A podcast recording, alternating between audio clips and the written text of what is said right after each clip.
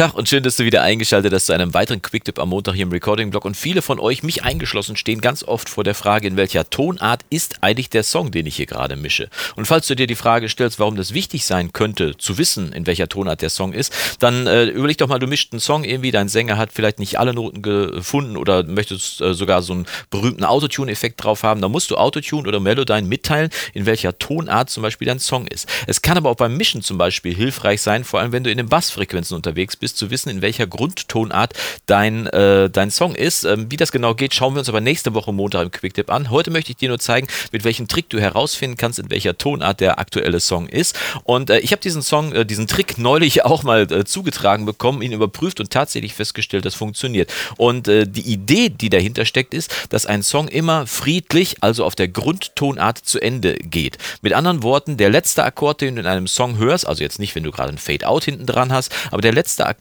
den du in einem Song hörst, ist auch der Grundakkord, die Grundtonart von deinem Song. Und wir überprüfen das einfach mal. Wir gehen hier mal rüber in den Song, den ich hier gerade aufgemacht habe. Und der sieht wie folgt aus. Ähm, wir gucken mal in den letzten Akkord rein, ob wir den finden. Ne? Day and night, day and night, I dream about you.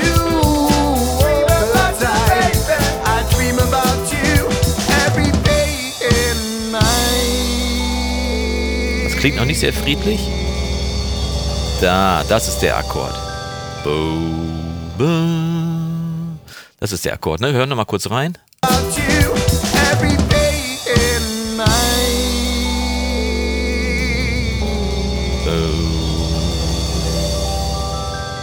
Also dieser Ton schließt quasi den Song ab. Das wird also höchstwahrscheinlich die Grundtonart sein. Jetzt wirst du, jetzt weißt du den Ton, aber du weißt nicht, welche, welcher Ton es wirklich ist. Also du kannst ihn singen, aber du weißt nicht, welche Tonhöhe es ist. Ist aber ganz einfach. Ich erstelle mir zu dem Zweck einfach mal einen, äh, ein Instrument. Nehmen wir mal ganz schnell hier ein Instrument. Nehmen wir mal äh, Instrument ähm, und nehmen hier einfach mal kurz einen Software-Synthesizer äh, in Studio One ist es der Mai Tai, den ich hier mal eben auswähle.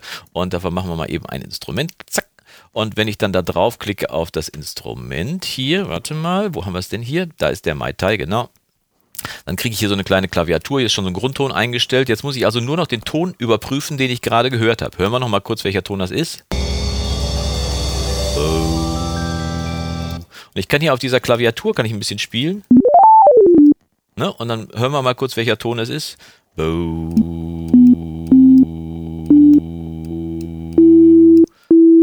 Der müsste es sein. Angezeigt wird ein E. Das heißt also, er vermutet, beziehungsweise die Theorie sagt, dieser Song ist in E und ähm, jetzt können wir natürlich überprüfen, ob das gut funktioniert, indem ich mache das dann einfach, ich spiele dann einfach mal, während der Song läuft, immer mal wieder dieses E rein. Und wenn er sich mit den meisten Akkorden im Song gut verträgt, der wird sich nicht mit allen Akkorden vertragen, aber wenn er sich mit den meisten Akkorden gut verträgt, dann ist das ein ziemlich gutes Indiz dafür, dass der, äh, dass der Song in dieser Tonart ist. Und falls du zum Beispiel kein Fade-Out haben solltest, dann kannst du auch ausprobieren, welcher Ton sich am besten mit deinen ganzen Akkorden verträgt, ohne dass es Dissonanzen äh, gibt, dass es also schief klingt oder dass es sich sogar reibt. Und das wird in der Regel Regel der Grundton sein von deinem Song. Ne? Also probieren wir es mal aus. Wir gehen einfach mal rein in den Song und spielen dann mal ein kleines bisschen davon ab und ich spiele immer mal wieder ein E rein.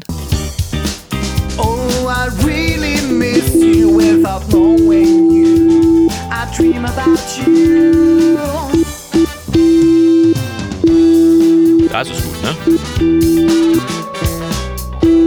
Da ist es auch okay.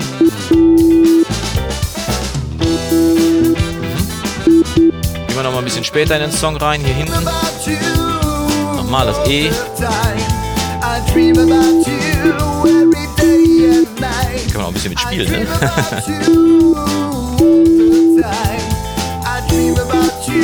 Also dieses E verträgt sich anscheinend mit den meisten Akkorden, die hier im Song gespielt werden. Deswegen können wir davon ausgehen, dass dieser Song in E ist. Ob er in E-Dur oder in E-Moll, also in einer eher positiveren Stimmung oder in einer eher negativeren Stimmung, in einer traurigeren Stimmung ist, das kannst du mal ausprobieren äh, und mal das auf dich wirken lassen. Äh, wenn es eher eine positivere, fröhliche Stimmung ist, dann wird es wahrscheinlich E-Dur sein. Wenn es eher ein bisschen negativer, trauriger ist, dann oder besetzter klingt, dann ist es auf äh, höchstwahrscheinlich ist es dann E-Moll.